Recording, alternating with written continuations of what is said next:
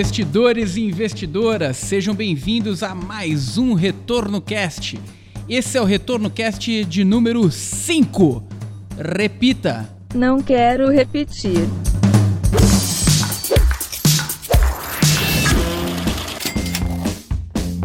Meu nome é Felipe Vieira e retorno passado não é garantia de retorno futuro. Aqui é o Lucas Paulino e meu fundo é minha vida. Aqui é Felipe Medeiros e o meu dinheiro tá todo aplicado em fundos. Aqui é Danilo Ardengue e volatilidade é um risco sim. Eu estou sentindo uma treta. Danilo Ardengue já levantando tretas aqui no começo do podcast. Já começou a tensão, hein? Pega essa. Aliviando a tensão, então, né? Tomar essa água com gás aqui, muito saudável, para não falar bobagem no nosso retorno cast, né? Tomar uma tônica, né? Exatamente. E pessoal, como tópico aqui do, do nosso Retorno Cast, cuidados que o investidor deve ter ao escolher um fundo de investimento. Olha, o primeiro cuidado, é, eu acho que é o seguinte: cuidado com a modinha. Você olha aquele gráfico lindo, bonito, subindo e você não sabe por que ele está subindo. Pode ser a maior armadilha que você pode ter, porque você pode estar tá entrando num fundo que está no topo. É, se você quiser nome técnico para modinha, né? Uh, pelo menos falar umas coisinhas de é, finanças comportamentais, né? Mas o nome técnico seria o, o movimento, o efeito de manada, né? Que é mais ou menos isso. A galera vê lá aquele fundo bonitinho que olha o gráfico né, de retorno, abre lá a lâmina no mais retorno, que é a melhor lâmina do Brasil, todos vocês sabem, né? É a melhor ferramenta de fundos do Brasil. Palmas! É, e, e aí abre lá, vê aquele gráfico maravilhoso disparando para cima, aí o fundo começa a sair lá nas mídias especializadas, aí o gestor começa a dar palestra, fica aquela coisa maravilhosa, e o cara coloca caminhão de dinheiro, né? Se concentra todo o dinheiro no mesmo fundo porque afinal de contas ele deu um retorno é, passado ali maravilhoso, né? Então acho que é... aí vem aquele movimento de manada. E depois tem o um movimento de manada contrário. contrário. O gestor toma ferro ali um mês, dois meses às vezes, e aí você olha lá no, no, no mesmo lâmina maravilhosa de fundos lá do mais retorno, né? Você olha lá o gráfico de cotistas e você vê na velocidade que aquele negócio subiu os novos cotistas, ele vira e começa a cair. Então esse movimento de manada é, é, é, bem comum de acontecer, acontece muito no mercado de ações, acontece no mercado de fundos, e é o jeito perfeito de perder dinheiro. Né? Aquela né? famosa frase, né? Entre na alta e saia na baixa. Será que é isso mesmo? Até aproveitando esse, esse tema, é engraçado quando você olha os históricos de forma até repartidas. Então nunca são os mesmos fundos que vencem nos últimos 12 meses. Isso já significa alguma coisa. Talvez que seja algo cíclico, talvez que o PL tenha influência também. É diferente uma estratégia que tem um PL iniciando ganhar mais dinheiro porque tem acesso a mais diversificação de ativos. Conforme vai evoluindo aquela estratégia, você tem ativos mais limitados né, no mercado. Correndo o risco de parecer um velho aqui falando agora, né? Mas hoje em dia é muito fácil trocar de fundo de investimento, sair de um fundo e investir em outro. Até pouco tempo atrás, e pouco tempo eu estou falando coisa de seis anos atrás, não era tão simples assim. Tinha que fazer um cadastro monstruoso, algumas coisas que era, era mais complexo de se investir num fundo. E hoje as plataformas, a própria XP e outras corretoras aí que existem, a Easy, etc., elas trazem uma facilidade que qualquer investidor consegue trocar de fundo de uma maneira muito simples com apenas um cadastro e que na maioria dos casos não precisa nem assinar um papel. Então as pessoas olham a rentabilidade passada, colocam dinheiro num determinado fundo. De repente aquele fundo não vai tão bem mais, ele decide sair daquele e colocar num outro que está com uma rentabilidade passada melhor. E isso vai criando um efeito manada. E tem fundos que passam por ciclos de efeitos manadas mais de uma vez. Quem tiver na frente do computador agora pode acessar a nossa lâmina e digitar o nome de um fundo que hoje ele já não existe mais. Mas o nome do fundo é Azul Quantitativo Fundo de Investimento Multimercado. Esse fundo. Tô digitando aqui. Digita aí então. Esse fundo vocês vão ver em dois momentos que ele teve um efeito manada de alta, que subiu muito a quantidade de cotistas e assim que ele deixou de entregar, a rentabilidade diminuiu consideravelmente. Quando ele voltou a entregar, subiu mais uma vez a quantidade de cotistas. E a próxima vez que ele não conseguiu entregar tanta rentabilidade mais, o fundo fechou, o fundo deixou de existir. Esse ano foi o último ano dele. Aliás, até falando sobre essa questão aí do, do trader de fundos, né? Do, que esse é, caso aí do azul é bem clássico, né? Você vê certinho o fundo subindo a rentabilidade e disparando o número de cotistas. Aí ele cai e vai todos os cotistas embora. Aí depois ele repete esse movimento. Então é um caso muito clássico para conseguir ver esse movimento, né? É, mas voltando até, unindo essa questão com aquele ponto que o, o, o Felipe, Felipe Vieira falou aqui, né? É, sobre a questão de rankings, né? É, ranking de rentabilidade é um negócio que é assim. É interessante como um primeiro norte, para você olhar no geral ali e já ver alguns fundos que estão se destacando. Mas nunca, né? Esse é um ponto que a gente está batendo bastante aqui, essa questão da rentabilidade passada. Nunca deve ser o principal guia para você escolher, escolher um fundo, né? É, até porque esses rankings de rentabilidade, e a gente tem lá no Mais Retorno também, porque ele tem alguma utilidade, né? Mas tem que tomar cuidado. É, e olhando esses rankings de rentabilidade, eles escondem uma coisa muito perigosa, né? Que é o que a gente chama de survivorship bias, né? Ou o viés de sobrevivência. Caramba, repete esse nome. Survivorship Felipe. bias. Você viu aqui? Caramba, é, o... né? Coloca uma musiquinha de fundo diferente aí. É, ah, é música o... do hino da Inglaterra. Né? Você parecia o William Bonner do Mais Retorno. Mas esse negócio do viés de sobrevivência é o seguinte, né? É, quando você vai lá e abre um, um ranking de fundo, e você olha um fundo que está rendendo pra caramba, tá lindo, maravilhoso, é, você está olhando o rendimento até o movimento presente. Né? E o que, que isso significa? Significa que você está vendo o fundo que está tendo um rendimento brilhante até hoje. Né? E por isso que ele está aparecendo ali no ranking. Mas os fundos que já morreram, ou seja, aqueles fundos que começaram, não deram certo e, e desapareceram, né? o gestor decidiu fechar ele porque não estava andando, você nunca vai ver no ranking, porque obviamente Primeiro, ele não vai aparecer porque ele não tem rentabilidade recente, né? A rentabilidade dele ficou para trás. E depois que ele já ia desaparecer porque o retorno dele às vezes ia ficar tendendo a zero, né? É, então tem que tomar cuidado na hora de pesquisar fundos. E principalmente assim, se você está olhando, ah, porque essa gestora aqui só acerta a mão, todos os fundos dela são bons. Não é bem assim, né? É que todos os fundos dela que estão ativos são bons, porque os fundos que deram errado, ela provavelmente matou, porque não dava nem para vender aquilo, porque o histórico fica salvo, né? Então é tem que, que existe uma comercialização de fundos onde a pessoa compra é, um fundo simplesmente para pegar o histórico dele, porque o histórico é valioso. Inclusive, esse fundo azul quantitativo que o Danilo falou, você não vai mais encontrar ele em ranking nenhum.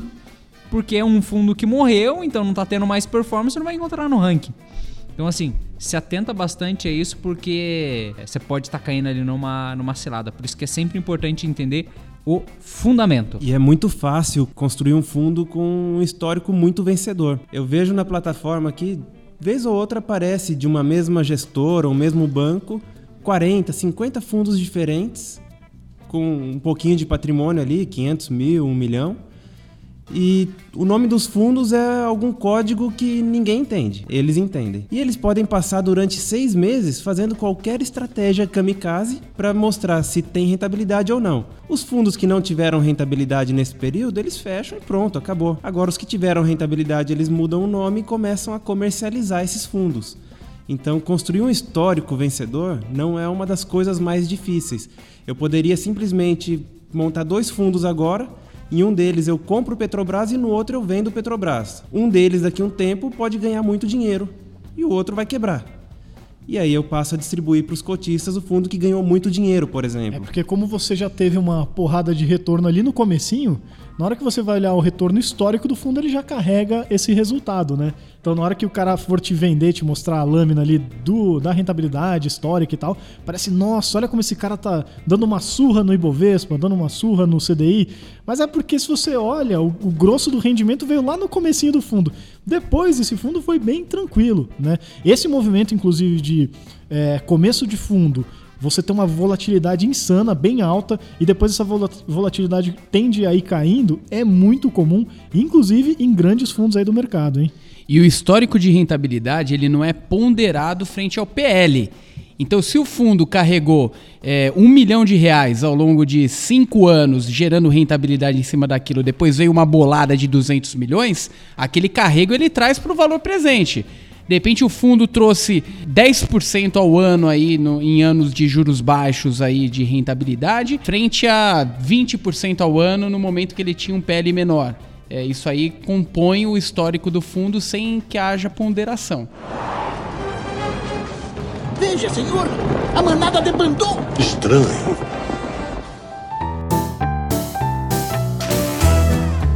Aliás, até, ô Luiz, roubar um pouquinho aqui o, o seu papel de âncora aqui do nosso Retorno Cast, mas eu queria realmente saber a opinião de vocês. O que vocês acham em relação é, a alguns fundos que às vezes eles fazem uma grande captação, fazem um movimento comercial, às vezes eles até estão fechados para captação, eles reabrem, captam um- uma montanha de dinheiro e já fecham rapidinho, né? E assim, eu vejo com alguma frequência, não vou dizer que é uma regra, né? Acho que vocês aí que estão mais ligados no dia a dia vão saber melhor, né? Mas que depois que os fundos fazem esse movimento, o rendimento acaba indo, indo pro barro, né? Quer dizer, o cara ele vai lá, ele tem um fundo que tá indo bem pra caramba com 500 milhões ali de PL. Aí ele abre, vai para 2 bi, aí pega aquela montanha de dinheiro, não tem o que fazer com aquilo, não tem mercado para alocar e aí o fundo vai de mal a pior. Né? É, basicamente isso, né? Então, Uma taxa de administração de 1,5%, 2%. é, o que que vocês avaliam dessa questão de aberturas e fechamentos e, e como que o investidor pode se atentar a isso, tomar cuidado com esse ponto assim? É, um ponto importante, inclusive, tá, tava até entre, entre um, um dos tópicos que eu ia falar de cuidado, é, tá em, na equipe e nos gestores que estão à frente dessa estratégia. É, qual que seria a motivação para essa captação é, desse, desse tamanho de volume? Isso aí é um enriquecimento do próprio fundo ou enriquecimento para os cotistas? Esse é o primeiro ponto, porque dependendo da estratégia, realmente não faz sentido um fundo ter um PL de 4 bi. É, é muito o nosso mercado, apesar de ser grande frente a mercados emergentes, é um mercado muito pequeno frente a mercados internacionais. Então, nós temos limitações.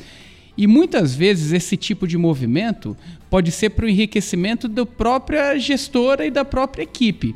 Então eu olho com- sempre com muita ressalva e sempre tentando olhar qual é a tese de investimento daquela, daquele gestor. Se aquela captação faria sentido de fato para a carteira, para ele manter um nível de rentabilidade. Quando a gente olha a carteira na CVM, essa carteira é um pouquinho defasada, levam, levam três meses para ser atualizado qual o tipo de ativo, qual o tipo de alocação, mas existem as cartas mensais também das gestoras, que elas dão um pouquinho de, de uma tendência de qual seria o tipo de estratégia, o tipo de alocação.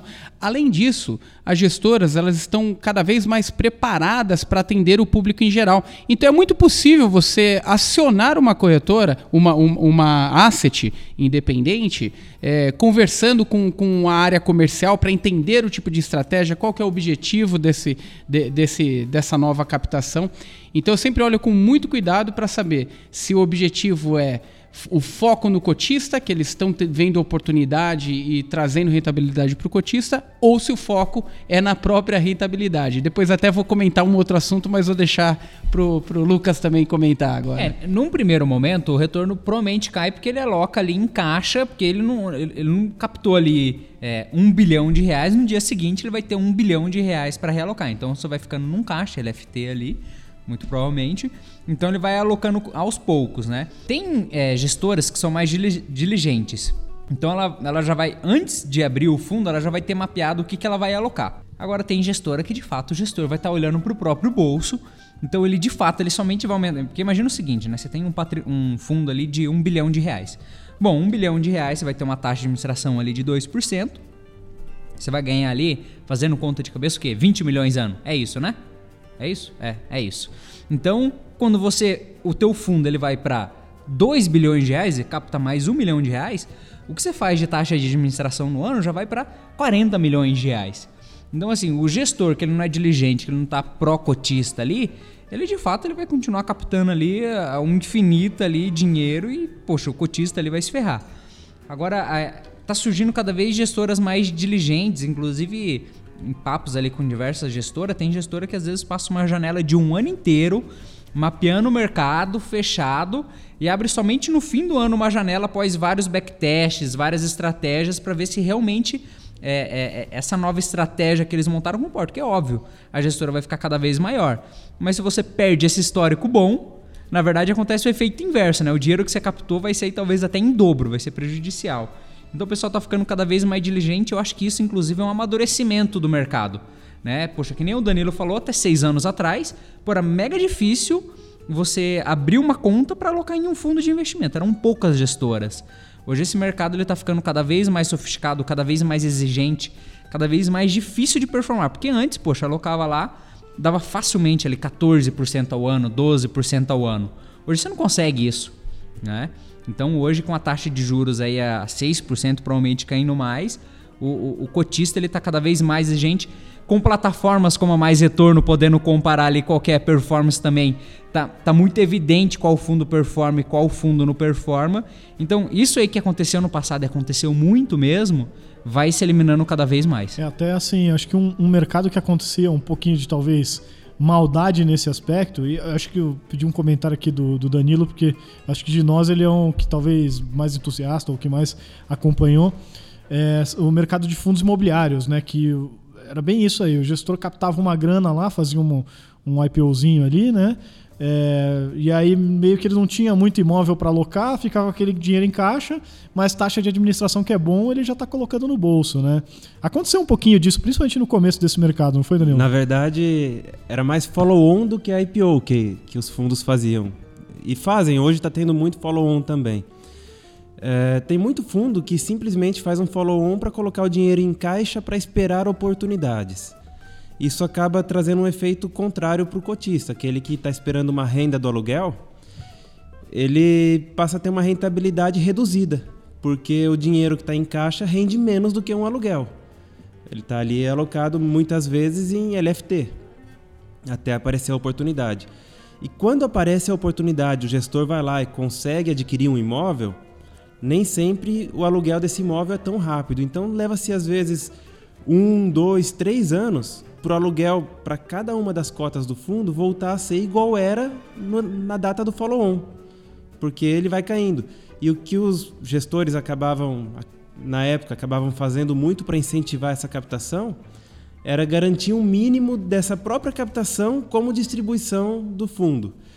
É, que meio que é, o fundo está ali, ao invés de cortar a unha que vai crescer de novo, está cortando um pedaço do dedo e distribuindo para os seus cotistas, porque ele está tirando um pedaço do PL dele, do patrimônio dele e distribuindo para os cotistas, né? Então, enfim, tem dá para ir muito longe nisso. Até seria legal a gente conseguir trazer alguns gestores de fundos imobiliários e estressar um pouco mais esse assunto num, num outro episódio. É, inclusive tem, tem um ponto ainda interessante sobre esse tema, é, que é a questão do, do fechamento de um fundo por conta de um benchmark para você melhorar a taxa de performance. Então imagina um fundo que tem lá seu benchmark, o CDI, que hoje está em 6%, igual o Lucas falou, e uma tendência aí da gente chegar a 5% de, de, de taxa de juros Selic, e o CDI acompanha a taxa de juros, né? É, imagina que ele tem como, como benchmark um IPCA mais 6. PCA mais 6, vamos imaginar que o IPCA fique dentro da meta de inflação, lá por volta de 3,5%, 4%, vamos arredondar para 4%, mais 6%. Então ele tem o objetivo de performar acima de 10% ao ano. A partir do momento que ele fecha esse fundo e abre um novo fundo com benchmark a CDI a 5, ele só precisa atingir metade daquela outra performance para começar a ganhar a taxa de performance de 20%. Então isso também é uma questão para a gente ficar atento e acontece, acontece bastante no mercado. E o fundo de ação que tem como benchmark o CDI, já viram essa? Isso é maldade, hein? Tem muito, viu? Boa, até, até continuando. Não, a... mas, mas, só só um, um comentário aqui, pior que eu já vi fundo de ação bom, gestor competente, renomado no mercado e que a performance é o CDI, pessoal. Assim, apesar de ser o CDI, o fundo rende muito bem. Então, sei lá, o gestor vai ganhar muito bem, o cotista também vai ganhar muito bem. Tá, é um ganha-ganha, mas. Num, num primeiro momento parece uma sacanagem, né? Ô, Lucas, mas acho que vale de repente você dar uma explicada aí. O que, que você quer dizer com esse ponto, né? Ah, pô, o cara põe um, um CDI, né? Que é, imagino que os ouvintes já conheçam aqui, que é um principal índice de referência de renda fixa, então ele tem baixa volatilidade, baixo risco, mas também baixo retorno, né? É, mas na verdade ele está investindo em ações, que é um investimento que aí, pelo contrário, ele está buscando pelo menos um alto retorno, mas ele tem uma volatilidade, um risco muito mais alto. Como é que o gestor ganha? Se puder explicar um pouco mais é, nesse aspecto, o que, que ele ganha fazendo isso em relação à taxa de performance? Não, perfeito, bom ponto. É, imagina o seguinte, né? Quanto que o índice Bovespa rendeu nos últimos 12 meses? Não vou lembrar agora de cabeça, mas acho que é algo pelo menos ali algo próximo como 20, 25, 30% nos últimos 12 meses. É que oscila bastante o índice Bovespa, mas enfim. Então, nos últimos 12 meses, o índice Bovespa rendeu algo, vamos colocar aí 25%. Ok. É, então, se você tivesse como benchmark o índice Bovespa, um fundo de ação, por exemplo, ele teria que render ali pelo menos vai acima de 25% para começar a ter taxa de performance. Então, se ele rendesse 30%, o que, que ele esperou é, do benchmark dele? 5%. Rendeu 30%. O, o benchmark é 25%. O que, que você quer falar, Ô, Luiz? Lucas, abriu mais retorno aqui. 34,70%. Caramba, andou, hein? Em 12 meses. Andou, hein? Enfim, vamos pegar então esses 34% e o fundo, na verdade, rendeu 40%. Bom, benchmark é Ibovespa, Ibovespa 34%, então vai pagar a taxa de performance sobre 6%, que é o que excedeu ali índice Ibovespa. Agora vamos pegar um outro cenário. É, esse fundo de ação ele colocou como benchmark o CDI, que na verdade tende a ser o benchmark de um fundo de renda fixa, né? Porque vai alocar em classes de renda fixa normalmente. Já o CDI, ele rendeu algo como 6,29 nos últimos 12 meses. Então ele vai pagar a taxa de performance não sobre 6%, mas vai pagar a taxa de performance ali sobre praticamente 30%. Então, assim, é, é- é uma senhora diferença. E beleza, o, o cotista ele vai ganhar dinheiro, porque rendeu ali 40%. Mas, poxa, o benchmark real ali é o índice Bovespa. Então, assim, é aquela história, né? Comparar arroz com banana. Uma coisa não tem a ver com a outra. É, 20% de 30% de retorno é diferente de 20% de 6% de retorno. Então a, a comida, a fatia ali da, da, da rentabilidade que é, que é tirada do investidor é, é grande.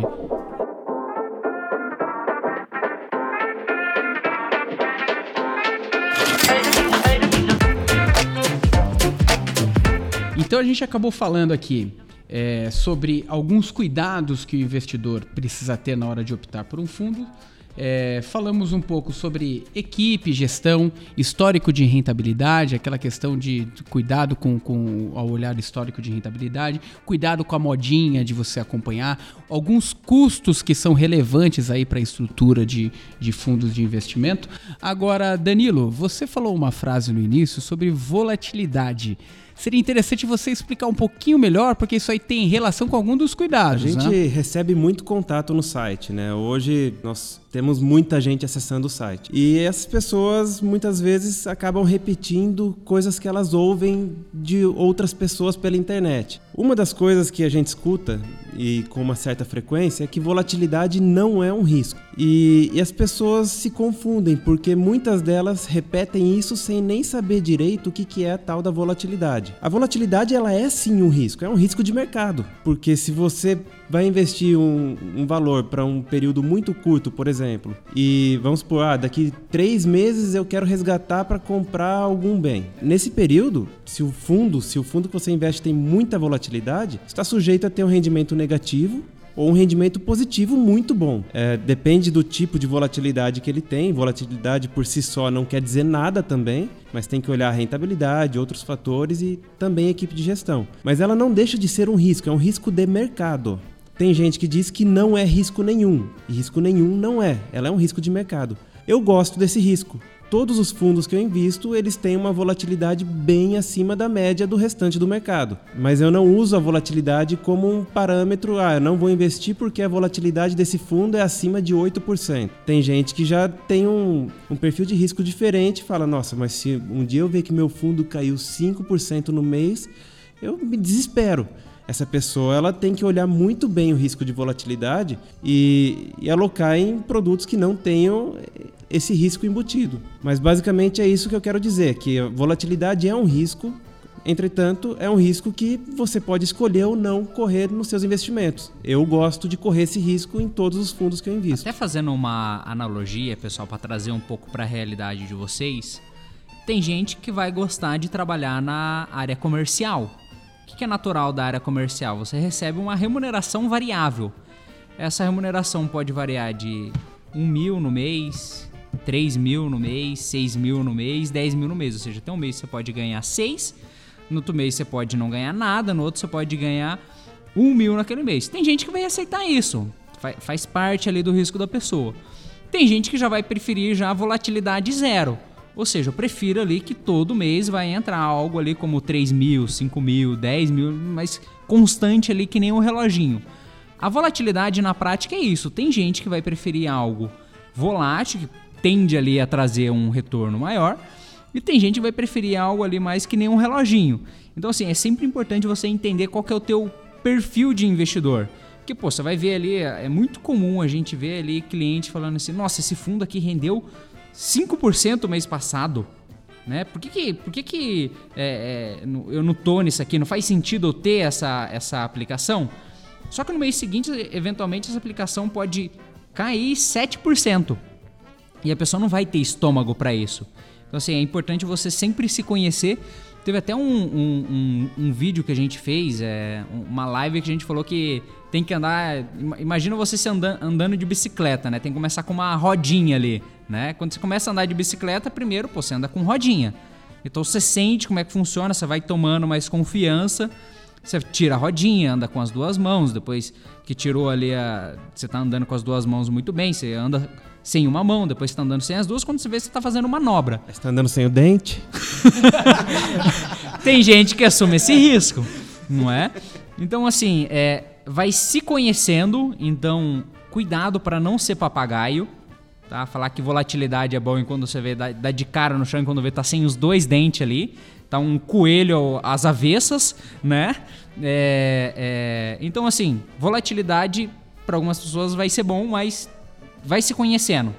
Né? Não, não, não, sai falando as coisas que nem um papagaio. Eu queria fazer um, um adendo importante aqui no sentido de. É, eu não me lembro bem agora o, o, conceito, mas era alguma coisa assim, ah, uma coisa que é normativa e outra coisa que é positiva, né? Ou seja, uma coisa que é o que deveria ser e outra coisa que é o que é de fato, tá? É, então assim, é, uma das pessoas que defende bastante essa questão da volatilidade ser algo positivo é o Breda, né? Provavelmente a maioria das pessoas aqui já deve conhecer. E assim, nada contra o Breda, hein, galera? O Breda super parceiraço nosso aí, um cara que a gente gosta muito, tem contribuído muito para a educação financeira dos brasileiros, então não é nada contra ele, né? Mas esse ponto de volatilidade, é, é, eu aqui pelo menos tenho algumas discordâncias, né? Que é nesse ponto que eu ia dizer, uma coisa que deve ser, outra coisa que é de fato, né? Então, assim, querer simplesmente olhar para o lado financeiro da coisa, né? Sem, é, e, a, e a pessoa querer ignorar o que de fato é o perfil de investidor dela, é muito perigoso. Então, por exemplo, o Breda postou recentemente um post bem bacana, que tem toda razão, né? Mostrando como a volatilidade no tempo ela vai se tornando menos perigosa. Ou seja, se o cara ele coloca um dinheiro hoje e esse dinheiro ele vai ter uma volatilidade ao longo lá do tempo, e aí depois de 10 anos, né, esse dinheiro, ele, por exemplo, lá no finalzinho, o cara, no mês que ele resolve resgatar esse dinheiro, o negócio cai lá 30%. Só que 30%, como ele já teve um ganho gigante em 10 anos, não vai impactar tanto, né, representando o valor inicial que ele colocou, não seria então, por isso, uma questão de, de risco muito alto para essa pessoa. Né? Então, beleza, financeiramente, né, matemática financeira ali está toda correta. Mas a gente tem que pensar como que é a cabeça das pessoas. Isso que me preocupa muito nessa visão, é, que é aquela mais parte de finanças comportamentais mesmo. Como que é a cabeça dessas pessoas até chegar a esses 10 anos. Então, a maioria das pessoas estava acostumada até hoje com um Selic ali, com aplicar em renda fixa, tranquilinho, não tinha dor de cabeça. E de repente essa pessoa começa a olhar 5 para cima, 5 para baixo. Será que ela vai aguentar ficar 10 anos? Né? Eu acho que a maioria dos casos a resposta é não. Ela pode se enganar hoje dizendo não. Eu vejo que o Warren Buffett fez isso, eu vejo que o Bartz fez isso, eu vejo que o Luiz Alves fez isso, então eu também posso fazer. Mas na prática, na prática mesmo, quando essa pessoa vê que é todo o dinheiro que ela recebeu de uma rescisão e esse dinheiro se desvalorizou 10% num mês, é muito provável que boa parte dessas pessoas não vão aguentar e vão sair na volatilidade como um risco mesmo, vão sair com prejuízo. Então, eu queria só colocar esse adendo nesse ponto da volatilidade. Qual é o seu superpoder mesmo? Eu sou rico.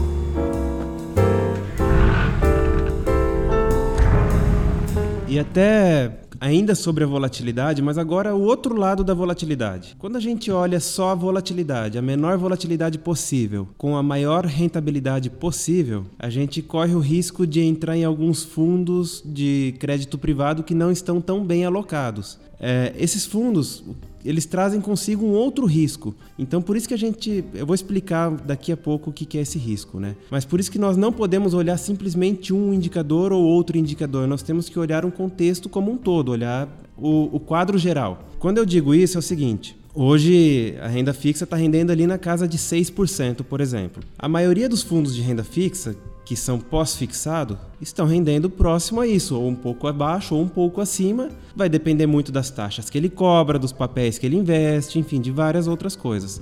Agora, muitas vezes, para você conseguir ali 110% do CDI, acaba alocando dentro de um fundo que está cheio de, de crédito privado de origem duvidosa, que você não, não faz muito sentido que você não, não conhece, que você não, não entende muito bem o que, que é a origem daquele crédito. E isso traz consigo um, crédito, um risco que é o risco de crédito dentro do fundo, que é uma dessas empresas dar um default. E aí o fundo que vem lisinho ali como um reloginho, que nunca teve volatilidade, está sempre subindo 110% do CDI, de repente, porque ele está concentrado numa única empresa, pode tomar um tombo de 30% de um dia para o outro. E esse é um risco muito alto e já aconteceu e vai acontecer novamente com muitos fundos. Então, nesses casos, por isso que eu digo, é melhor investir no título público para garantir ali os seus 6%, seu 100% do CDI, do que correr um risco mega excessivo para conseguir 110% do CDI. Então, tem que balancear muito bem esse risco e retorno também, olhando a carteira do fundo pra de preferência. Para quem quer ver esse efeito, depois entra na lâmina do mais retorno e coloca o nome Silverado. Sabe a caminhoneta Silverado? Coloca o nome Silverado e ver qual que vai ser o retorno do fundo. Antes dele cair, aí, aí tem a, a parte personalizada de você selecionar a data de qual você vai ver. E coloca como última data o último dia antes dele cair, para você ver como que ele rendia ele que nem um reloginho. Se eu não me engano, ele performava algo como 150 do CDI. Que nem um reloginho. Quando ele começou a cair, ele desceu de elevador. Porque na verdade ele. É, enfim, era. Ele pulou pela janela, né? foi... Defenestrado. foi, foi, todo um esquema ali que, que chegou a envolver até polícia no, no, no meio do caso, assim, foi algo bem, bem sério mesmo. É, então toma cuidado com esse efeito reloginho é, que o Danilo comentou, tá? É, crédito privado, você tem que entender ali o que está tá por trás de alguns fundos de crédito privado e se o retorno for demasiado, é essa a palavra? Demasiado? Falou bonito, demasiado. É, toma cuidado. Tenta entender o porquê Uma disso. formalidade insana esse, esse, esse episódio hoje. Não, então, gente, olha aqui o que a gente já falou. Eu tentei consolidar aqui as informações para ficar mais claro pro, pro ouvinte que está ouvindo o nosso retorno cast. É, a gente falou, comentamos sobre algumas, algumas questões que são importantes na hora de optar por um fundo de investimento alguns cuidados que, que você precisa ter. É, dentre eles, olhar é, histórico de fundos isoladamente não é a melhor alternativa. Ele faz parte da composição na hora de você é, é, identificar uma melhor oportunidade, mas ele isoladamente ele acaba sendo um fator ruim de escolha. É, além disso, gestor e equipe, o tipo de tese de investimento dessa gestora para saber se está alinhado com os seus objetivos também. Questão de custos, isso pode fazer diferença no resultado final da estratégia. E agora, nesse, nesses últimos tópicos aqui, falamos sobre o risco da volatilidade, que de fato, no curto prazo, principalmente, acaba sendo um risco muito grande para o investidor, mas quando a gente coloca um prazo um pouquinho maior, ele acaba sendo diluído aí ao longo do tempo. É, inclusive, tem, tem um dado importante quando a gente pega o SP é, de 1926 até 2015 é, comparando, é, se a gente pega dia a dia, 52% dos dias foram positivos, 48% dos dias foram negativos. Ou seja, igual jogar a moedinha para cima. Se a gente pegar décadas, cerca de 70% das décadas foram positivas e 30% das décadas negativas. Começa a melhorar um pouquinho o cenário. E se a gente pega de 20 em 20 anos, 100% do tempo, quando a gente pega um prazo de 20 anos, foram positivos e 0% negativo. Isso mostra que consumir volatilidade não é ruim, mas tem uma relação muito próxima com o prazo, né? Que foi um dos tópicos que a gente falou também como importante prazo de investimento e o perfil de investidor. Agora sendo meio que o cara chato que vai repetir a história lá de o que é e o que, né, o que deveria ser, né? Eu acho que a única hipótese do cara a única não, talvez tenha um cara que é mais arrojado que ele aguenta, né? Mas a maioria das pessoas só aguentaria essa hipótese de não ter esse risco por duas décadas e tudo mais, se ele fizesse uma coisa que a gente é bem insistente aqui no Mais Retorno, que é a diversificação de carteira. Então, se esse cara, ele realmente colocou lá, e- ele identificou o perfil dele, ah, ele talvez é um cara um pouco mais conservador, moderado, ele botou lá 10, 15, 20, 30% do patrimônio dele em renda variável, eu acho que ele tem uma chance de aguentar essa volatilidade até bater os 20 anos e ele praticamente, aqui bem entre aspas, tá pessoal, mas não ter risco nenhum de volatilidade no acumulado. Agora, se esse cara botar 100% do dinheiro dele lá em ações, se nem tem gente vendendo aí, né? é, e, e querer aguentar, esperar esses 20 anos para ficar bonitinho, tem muita chance de acontecer aquele movimento de manada que a gente falou no comecinho do episódio e o cara sair lá, comprar na alta, vender na baixa, a história que a gente já falou. Então, é, a diversificação é muito importante para que, de fato, esse negócio aconteça. E né? quando a gente olha o histórico de pessoas que fizeram bilhões no mercado, tem um caso do Warren Buffett, que você disse que a gente tem que diversificar. Mas o Warren Buffett, ele construiu toda a fortuna dele concentrando os investimentos. E aí, o que a gente tem que fazer com a nossa carteira de investimentos, Felipe? É, eu acho que esse é o, o argumento mais comum da, da galera hoje em dia. Não, porque o Warren Buffett, porque o Barsi, porque o Luiz Alves. Galera, a gente vai usar um outlier, né? O cara que é um ponto fora da curva como o, o investidor médio, né? Então, assim, tá, você pode tentar ser o cara, você pode tentar ser o Ayrton Senna, você pode tentar ser o Neymar, você pode tentar ser os melhores dos melhores. Mas qual é a chance disso? A chance é maior de você virar eles ou de você ser mais um dos caras ali que vai comprar na alta e sair na baixa, né? Então, assim, tudo bem, se você está disposto a tomar esse risco, esteja disposto até o fim, fique lá os 20 anos. É, agora, se você realmente você não tem certeza disso, principalmente se você não tem conhecimento sobre o que você está fazendo, porque esse é um grande diferencial. Esses caras são ultra nerds, eles sabem o que eles estão fazendo, né? Eles avaliam as, as empresas com muito cuidado, né? Não estão simplesmente seguindo dica que eles veem na internet, né? É, então, se você não não está nesse perfil, então cuidado para não quebrar a cara, tá? Porque a, a média, né? Você está falando de 10, 20, 100, mil caras que sejam no mundo com 7 bilhões de pessoas, né? Então, provavelmente, é, é a chance de você não ser esse cara é muito maior do que ser. E, Felipe, é, é muito interessante isso aí, porque normalmente é, essas notícias são vendáveis. Eu virei um milionário. Putz, isso é vendável. Mas ninguém conta a história do Huguinho, do Zezinho Luizinho, que perderam todo o dinheiro deles tentando ser esse cara. Então é importante a gente tomar cuidado. E assim, quem não ouviu o último episódio, a gente tem várias histórias lá, hein? É verdade, é verdade. Isso é- olha lá o episódio 4 do Retorno Cast. Tem várias histórias legais lá. E tristes. É, vamos dizer que tem mais triste do que legal até, né?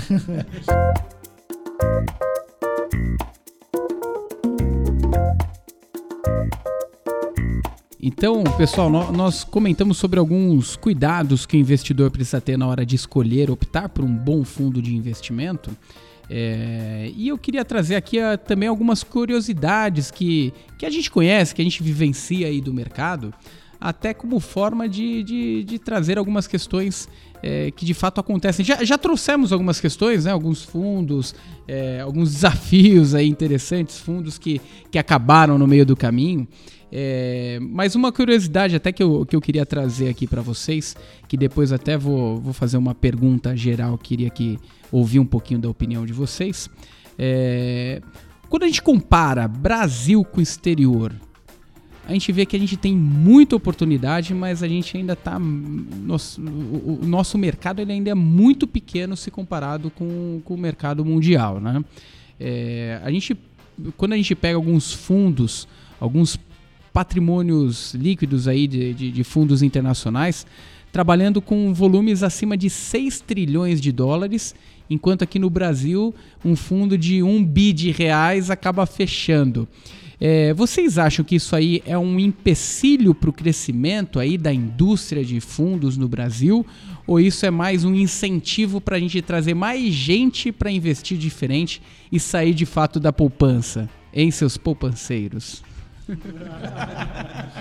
6 tri de dólares é o PL de, um fundo nos Estados Unidos, que você disse? Na verdade, de uma gestora. De uma gestora. O Brasil, o PL de todo o dinheiro, que todo, todo o capital que tem no Brasil, se eu não me engano, dá 6 tri de reais, é isso? Perto disso? É perto disso, né? Então, assim, a gente está falando de um- uma gestora sozinha que tem um PL maior do que o país inteiro. E, e é óbvio, os Estados Unidos é o centro capital financeiro do mundo.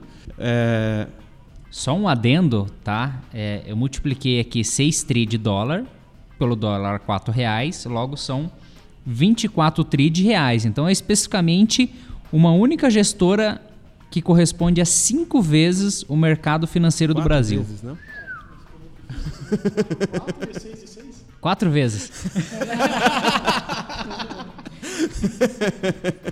Mas lá todo, todo mundo olha o mercado americano como um benchmark, todo mundo procura levar o dinheiro para lá, todo mundo olha como um dos lugares mais seguros para se investir. O Brasil é um país emergente, que está emergente há não sei quantas décadas e continua emergente, talvez vai continuar emergente por muito tempo, porque às, às vezes a gente começa a crescer e ir para um caminho certo, de repente despenca tudo. Então a confiança dos investidores não é a mesma que se tem nos Estados Unidos da vida. Logo, esse, essa gestora que tem esses 6 tri de dólares, eu aposto que não é só dinheiro americano, tem dinheiro no mundo inteiro ali dentro, dinheiro de todo mundo. É, nós temos alguns casos aqui no Brasil de gestoras que almejam ser a, a maiores ter o maior fundo do mundo, né? Acho que o eu ouvi o Rogério Xavier falando um pouco disso da SPX, que o sonho deles é ter o maior fundo do mundo, Acho que o maior hedge fund do mundo. o maior né? hedge fund do mundo, isso. E eles já estão em vários lugares do mundo trabalhando e tentando gerar gerar rentabilidade para os seus cotistas, né? Gerar retorno para os seus cotistas. Agora, esse dinheiro não fica 100% no Brasil também, ele está alocado em outros lugares, mas se eu não me engano, a sede do fundo é no Brasil, ele contabiliza no PL como um fundo brasileiro, né? Até onde a gente pode chegar é muito difícil, mas eu acredito que como emergente nós temos que crescer o nosso mercado de preferência, né? Continuar emergindo. A tendência é que a gente tenha potencial para crescer mais do que outros países, principalmente os Estados Unidos, que é um país já consolidado. Agora, vai depender muito do que o Bolsonaro fala no Twitter, vai depender de vários outros fatores que não são só investimentos. Que às vezes ele vai lá e fala uma besteira e o mercado despenca. Então, enfim, é mais ou menos isso a opinião. Sobre essa gestora aí, se for a que eu tô pensando mesmo, boa parte dessa grana tá em ETFs, né? E aí realmente é dinheiro do mundo tudo, porque eles administram ETF até no mercadinho nanico aqui do Brasil para essa para esses títulos. Se eu não me né? engano, eles chegaram a um ponto que eles estão criando títulos sintéticos. Ou seja, enfim, eles estão alavancando ali na- de, É. de uma maneira meio bizarra, É, entendeu? é não não tem ia- tanto dinheiro assim, não tem tanto ativo assim pra ser alocado, entendeu? É aí que eu ia chegar, porque, assim, é claro, tudo é especulação, né? E, assim, uma vez que o cara ele fica na mídia, ele quer sempre tentar reaparecer. Mas tem, tem um sujeito lá, que é o tal do Michael, eu não me lembro o sobrenome, se vocês puderem me ajudar aí, é, que é o cara que é, figurou. O Christian Bale fez ele naquele filme A Grande Aposta, sabe? O cara que ficava ouvindo rock and roll lá e que apostou contra o mercado imobiliário e ganhou uma grana na crise de 2008, né? E no filme eles falam que o cara agora tá apostando em água, não sei se ele ganhou dinheiro investindo em água ou não, mas recentemente saiu uma, acho que foi uma entrevista na Bloomberg, não tenho certeza, mas pelo menos a informação que eu vi Michael Burry. isso, ele mesmo, né? É, eu pelo menos vi a Bloomberg divulgando isso, que a nova aposta dele, né? Não sei se ele tá postando vendido nisso, mas imagino que sim, pelo perfil dele, né? É que tem uma bolha gigantesca no mercado de ETFs, né? De ETFs aí. Então vai saber, né? Às vezes essa gestora tá grandona aí, vamos ver por quanto tempo. Pode ser só uma especulação do cara, não tem nada a ver, né? Mas ele argumenta basicamente que essas ETFs ficam, como elas têm uma carteirinha ali de, de ações e tal, elas ficam carregando algumas empresas que têm baixo valuation, né? É, pagando caro nelas, enfim, alguma coisa assim, né? Mas a aposta dele é que tem uma bolha aí que pode estar sobrevalorizando o real, o, o real valor, né? Dessas ETFs aí, que é principal fonte desse PL dessa grande gestora. Inclusive, in- inclusive falando de ETF, ETF na prática é um fundo passivo, né? Ele vai seguir ali um, um índice para montar uma carteira ali teórica. É, é interessante que sempre vem a, o pessoal novamente, né? Que nem um papagaio falando que o melhor tipo de alocação é ETF. Veja, pessoal, é, quando se fala de ETF a, a nível Brasil, a gente está falando, por exemplo, do, do índice Bovespa, o principal, né? O, tem o BOVA 11, por exemplo, vai replicar o índice BOV.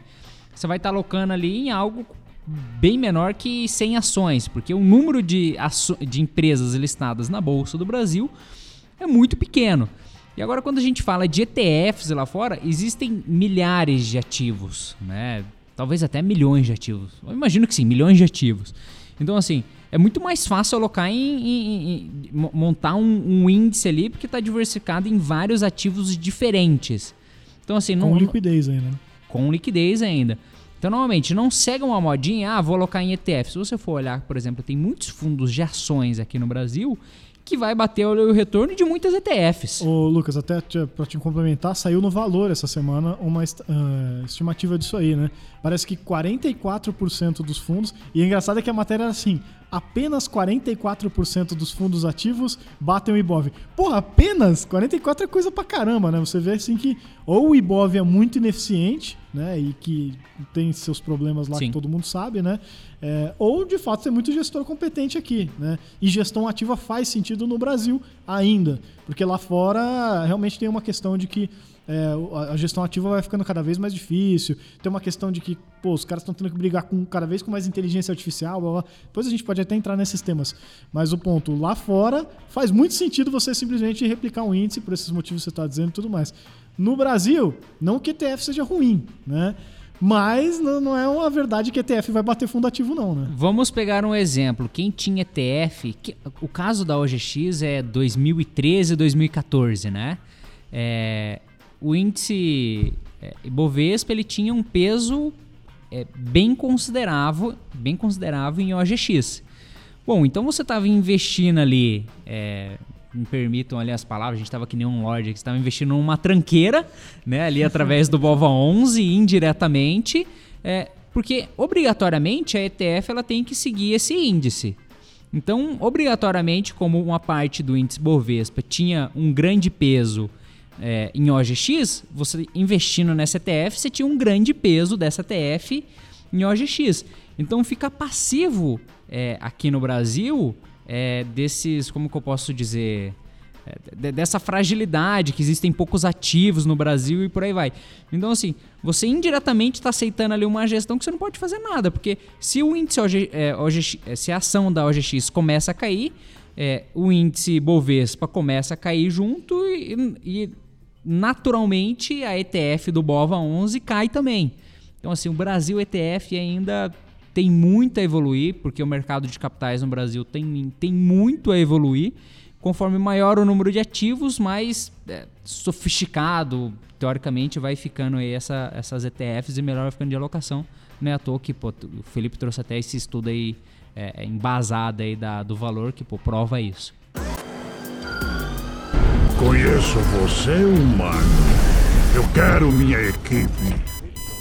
Até um ponto que você comentou aí, Felipe, é sobre a questão da inteligência artificial e é um ponto que eu queria também jogar aí para nossa mesa aí de discussões. É, vocês acham que a gente chegou no momento que obrigatoriamente todas as estratégias terão que ter a sua, a sua maior parte em, em estratégias quantitativas, aquelas que o robô operam por pessoas. Tempos atrás eu me recordo, principalmente no, no, no em relação ao, ao, à competição de xadrez, né?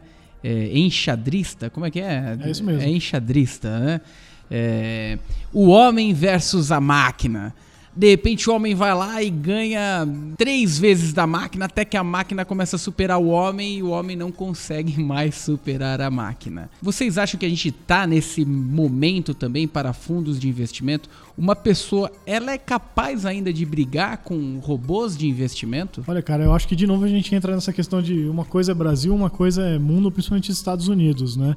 É, porque aqui no Brasil ainda tem bastante ineficiência para ser explorado. O que isso quer dizer? Quer dizer que você tem é, pouca liquidez no mercado. E um mercado com pouca liquidez não necessariamente ele é eficiente, ou seja, ele representa de fato aquilo que está acontecendo num setor, num ativo e assim por diante. Então você tem um, um analista humano, um gestor humano procurando essas ineficiências, uma, é, uma avaliação incorreta é, do, de preço de uma determinada ação, por exemplo, ainda é uma realidade. Né? É, então eu acho que assim, para o Brasil tá se evoluindo, né? Acho que o Lucas até pode co- comentar um pouquinho mais, porque ele já conversou bastante com o Rodrigo Terni lá da Giant Steps, né? Antiga Visia, que é o pessoal que está muito avançado nessa parte aqui no Brasil, né?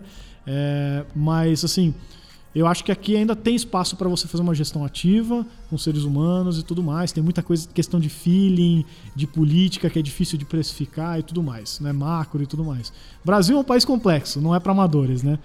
Agora, quando você pega um- uma economia que nem os Estados Unidos, que você tem já um, lá dentro já é gigantesco, aí você tem players do mundo inteiro investindo lá.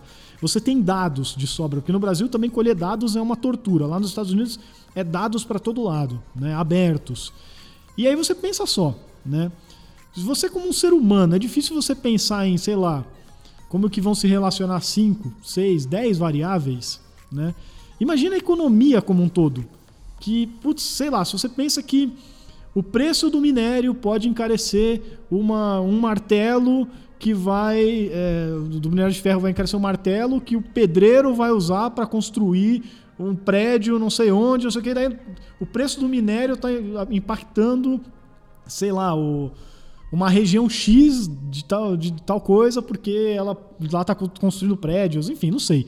Uma coisa que vai levando a outra. Para o ser humano é- vai ficando quase impossível chegar a um nível de quantidade de variáveis e de oscilações que ele tem que acompanhar. Para uma máquina é basicamente ilimitado. Ela pode pegar dado, né? Depois talvez o Danilo pode comentar um pouquinho mais sobre Big Data, né? Essas coisas também.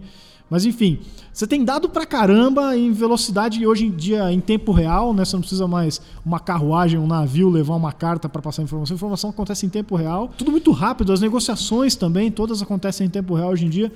Vai vai ficando difícil pro ser humano, entendeu? Com um cérebro só e, e dez dedos ali, entendeu? Na mão, pelo menos. É, brigar com um computador que pode ter infinitos tentáculos, infinitas informações, tudo quentinho. E assim, com uma memória também, né? Que ele lembra o que aconteceu nos últimos 200 anos. O ser humano não lembra o que almoçou no ano dia anterior, né? Fora todos os problemas de vieses comportamentais e tudo mais. Então, assim, no mercado desenvolvido, eu acho que tá acabando a era dos seres humanos. Vai ser um ou outro outlier de novo.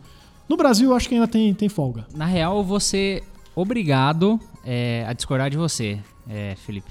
Vou te dizer o porquê. Vamos pegar um exemplo até dentro dos- do, do próprio Estados Unidos.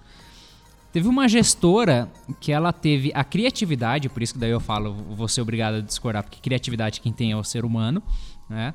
É, de começar a fazer o seguinte, ele começou a mapear o tráfego aéreo é, da cidade de Omaha. Quem que vive lá? O cara, um cara muito famoso chamado Warren Buffett, né? E, poxa, pensa o seguinte, então o que eles começaram a pensar? Pô, só tem um cara aqui muito famoso, vamos começar a monitorar o tráfego aéreo, é, não do comercial, mas de companhias privadas que estão voando para lá. Então, poxa, teoricamente, companhia privada que for para lá vai ser fechado, teoricamente, um grande negócio com Warren Buffett. Então, eles começaram a monitorar onde estava tendo um desvio de tráfego de companhias privadas. E eles observaram que começou a ter um tráfego muito grande é, que via de um, de um determinado é, país, de uma determinada cidade, na verdade, que era muito, tinha muito forte uma empresa petrolífera. Então o pessoal começou a ligar as pontas. Bom, porque, porque- vamos voltar um pouco antes, né? O ser humano pensou e colocou um robô para rodar monitorando o tráfego aéreo na cidade de Omaha para ver o que estava fechando. Pô, isso aqui, beleza. Tem um robô ali monitorando, mas teve a criatividade de um ser humano pensar nisso. E ele monitorou que teve um- um- uma determinada. eh, Essa petrolífera começou a ir muito para lá dessa cidade, que essa petrolífera era- a mais famosa ali da cidade. É a mesma coisa que, pô, começa a ver um, um- movimento muito forte ali do, do, do Rio de Janeiro pra, pra. Pô, qual, qual é a maior empresa ali do Rio de Janeiro? Sei lá, Petrobras, né? Então, assim... E eles entraram comprado nessa ação dessa petrolífera. E aconteceu o seguinte, é, a Berkshire, que é a empresa do Warren Buffett, realmente comprou aquela petrolífera. E assim, o fundo ganhou milhares, centenas, milhões de, de dólares eh, talvez bilhões de dólares, falei milhões ou bilhões? Enfim, bilhões de dólares ali, posicionado na ação daquela petrolífera, simplesmente utilizando a ação de um humano, com a criatividade, junto com um robô.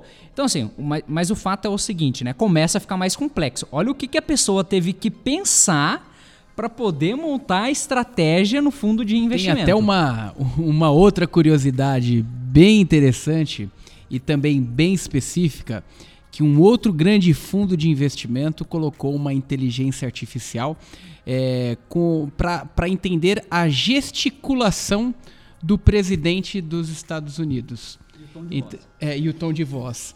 Então eles pegavam, toda vez que o Trump iniciava um discurso com um certo tom de voz e gesticulação, eles já sabiam qual seria a resultante daquilo, se seria positiva ou negativa. E baseado naquele início de fala, eles já operavam no mercado comprados ou vendidos. Não, mas aí a gente volta de novo que tem que ter a criatividade do ser humano setando ali para onde o robô vai olhar. Não, tudo bem, né? Mas assim, é, eu acho que esse case que você citou lá do cara da companhia aérea, beleza, eu acho que é aquele outlier que eu tava falando. Então vai ter um espaço aí para um cara ultra criativo, um cara que, putz, teve uma ideia que ninguém pensou em programar, porque um robô poderia ter olhado isso também e tudo mais, né? Mas eu acho que é um, é, vai ser isso, vão ser poucos caras geniais. E mais importante que isso, esse cara acertou essa atacada. Será que ele consegue replicar mais dessas, né? Será que o investidor que apostar nesse cara é, vai conseguir que esse cara acerte outra dessa? É, vai ficando mais difícil ser replicável. Antigamente era fácil, né? A galera hoje em dia fica replicando coisas que o Benjamin Graham ensinou pro Warren Buffett há quase um século atrás, né? Ah, você olha o balanço, olha isso, olha não sei o quê. Só que hoje em dia todo mundo já sabe isso. Então não basta mais você olhar isso, porque você já está meio que atrasado, né? Enquanto você está olhando o balanço quando você chega à noite em casa, no fim de semana, você já tem uma trocilhão ali de analistas, gestores que olharam pessoa física. Imagina lá nos Estados Unidos que é robô olhando. Então saiu o balanço, ele já analisou ao mesmo tempo, já tomou a decisão muito antes de você começar a pensar em chegar em casa e baixar o balanço na sua casa. É uma das coisas que pode acontecer nesse futuro. É difícil prever futuro porque a chance da gente estar tá errado é enorme, né? Mas uma das coisas que tem grande chance de acontecer é ter menos deficiências no mercado. Então, para se construir uma grande fortuna como Warren Buffett construiu, é porque ele encontrou várias ineficiências, né? não deficiências, ineficiências no mercado. E quando ele encontrava alguma que ele olhava e falava: Nossa, isso daqui, como que ninguém está vendo isso ainda? Ele ia lá e colocava tudo que ele tinha e mais um pouco naquela oportunidade, naquela única oportunidade, e durante meses ele ia acumulando patrimônio naquilo lá, quietinho no cantinho dele ali para não subir tanto o preço tal. Até que em algum momento as pessoas descobrem que aquilo é uma puta oportunidade ou que aquilo pode ser uma merda. E ele errou também, ele errou em algumas coisas, né? Mas hoje em dia, com os robôs operando, dando muita liquidez para o mercado, tende a acontecer uma diminuição dessa ineficiência. Só que o contrário também é verdadeiro. Os robôs eles também podem entrar num jogo de se enganar e criarem ineficiências até maiores. Então, o que vai acontecer, o que tende a acontecer é muito difícil. Enfim, cabe a gente viver, esperar e, e ver o que vai acontecer no futuro mesmo, né? Porque pode ser que realmente tenha, tenha menos ineficiência e pode ser que os próprios robôs gerem uma ineficiência tão grande no futuro que dê inúmeros problemas, né? Agora eu vou roubar a fila do, do Felipe Vieira aqui de novo. É, porque eu acho que casa muito esse assunto que a gente está dizendo aqui. Isso tudo que a gente está dizendo é sobre investimento em ações diretamente, né? Ir lá na, na, bolsa comprar uma ação de uma empresa que muitas vezes já é grande, que está todo mundo de olho, né? Imagina quantos analistas não estão olhando resultados, quando as analistas não olharam essa apresentação da Apple que saiu aí, acho que foi ontem, né? Quer dizer, na hora que você estiver ouvindo isso não vai ser ontem, mas hoje a gente está gravando, foi ontem que anunciou o novo iPhone e tal. Tanto de analista que já olhou isso, né? É, então esse é um mercado, né? e que a gestão ativa nesse mercado vai ficando cada vez mais difícil. Agora, tem um outro mercado que esse sim eu acho que ainda, putz, talvez para sempre vai ter oportunidade. Porque daí é onde o gestor ele de fato põe a mão no negócio. Né? É, então é assim, ele compra uma ação esperando que o gestor daquela empresa vá fazer uma boa decisão. Não, o gestor do fundo compra uma participação naquela empresa e ele vai fazer aquela empresa ficar mais eficiente. Né? E no Brasil, principalmente, tem muito espaço para isso, porque tem muita empresa ineficiente no Brasil que já é grande e mesmo assim poderia ser muito mais lucrativa e crescer muito mais, né? Então eu estou falando basicamente dos fundos de venture capital, private equity, né? Que são esses fundos que compram participação em empresas geralmente de capital fechado mesmo, mas vão lá, põe a mão na gestão e aí aquela empresa que gastava, sei lá, é, dois reais para fazer três, né? Agora essa empresa começa a gastar um real para fazer três. E aí é óbvio que essa empresa vai se valorizar e vai ganhar dinheiro, né? Então acho que esse mercado sim vai ter sempre o potencial. Geralmente esses gestores estão com auxílio de robôs também para acompanhar dados da própria empresa, métricas, BI, entre várias outras coisas, né? É verdade, tem isso também.